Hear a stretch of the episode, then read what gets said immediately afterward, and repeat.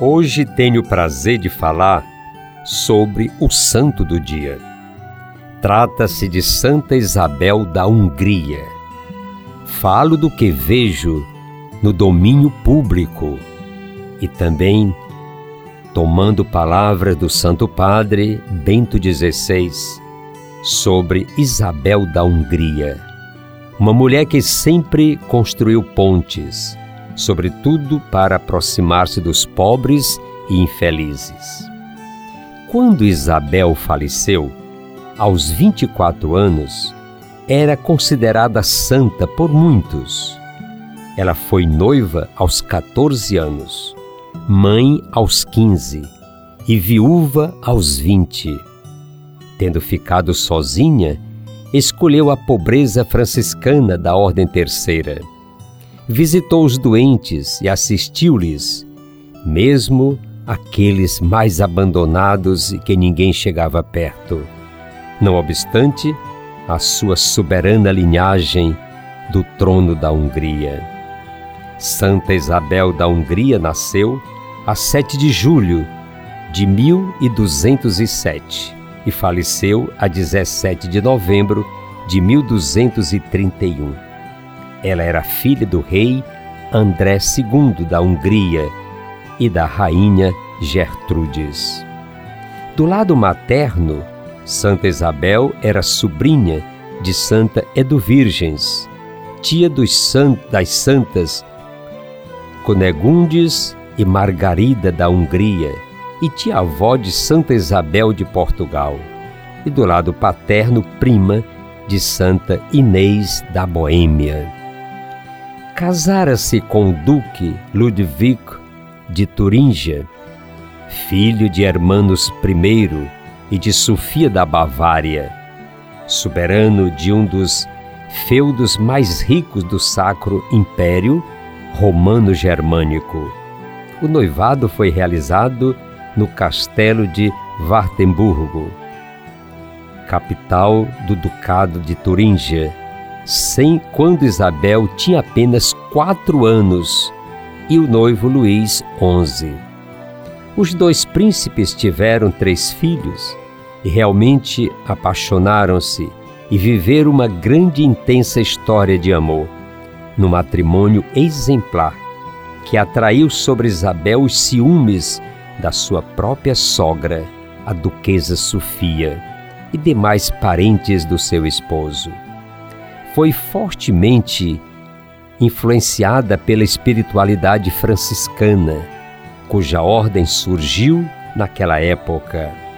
Quis viver uma pobreza voluntária total, no que foi desaconselhada pelo seu diretor espiritual, Conrado de Marburgo, que a aconselhou a viver as virtudes do seu próprio estado de vida. Dela conta-se que, certa vez, quando levava algumas provisões, alimentos para os pobres, nas dobras do seu manto, encontrou-se com seu marido, que voltava da pesca e da caça.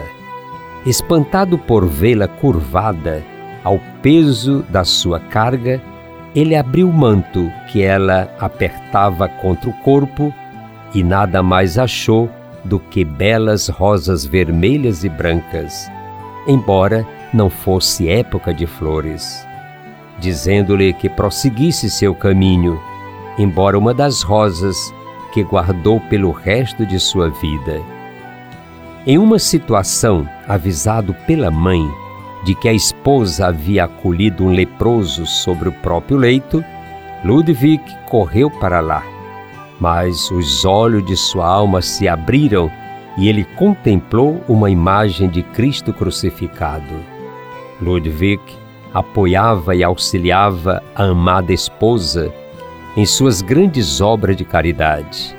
porém, tamanha beleza de serviço para que os pobres irritavam os seus cunhados, os príncipes Henrique e Conrado da Turíngia. Ao partir para as cruzadas, acompanhando o imperador Frederico II, Ludwig faleceu de peste em Otranto, o que causou enorme dor a Santa Isabel, que recebera notícia da morte em outubro, após o nascimento da terceira filha, Gertrudes.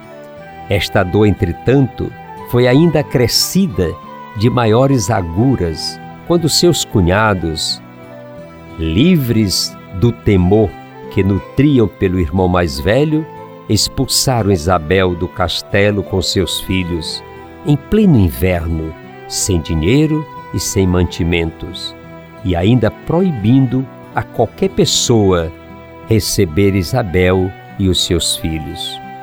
Resgatada mais tarde por sua tia Matilda, abadesa do mosteiro cisterciense, Isabel preferiu confiar a seus parentes a educação dos seus três filhos, Hermano, Sofia e Gertrudes, e quis tomar o hábito da Ordem Terceira de São Francisco, junto de suas duas fiéis damas de companhia, Juta e Isentrude.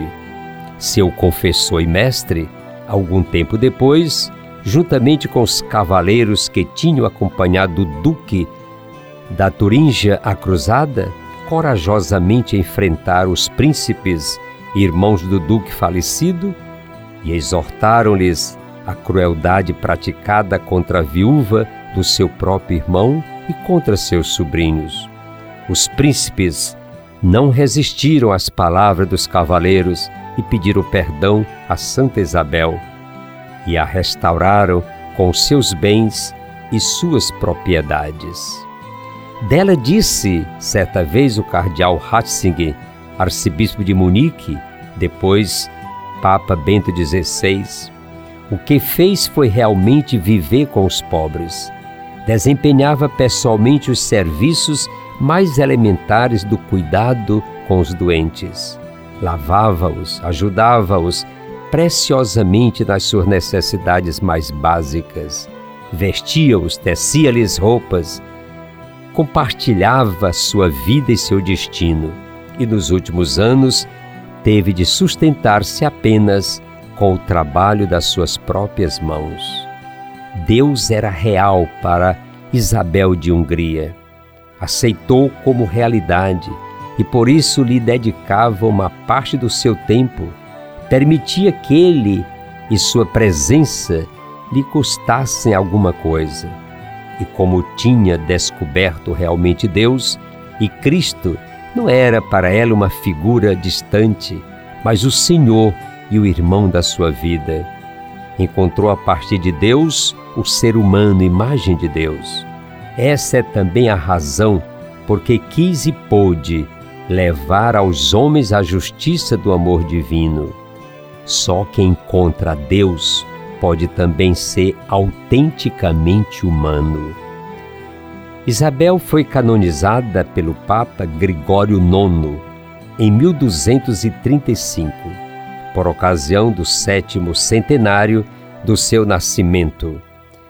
A cidade do Vaticano fez uma emissão extraordinária de selo comemorativo do evento, com 300 mil séries completa, com 10 selos por folha.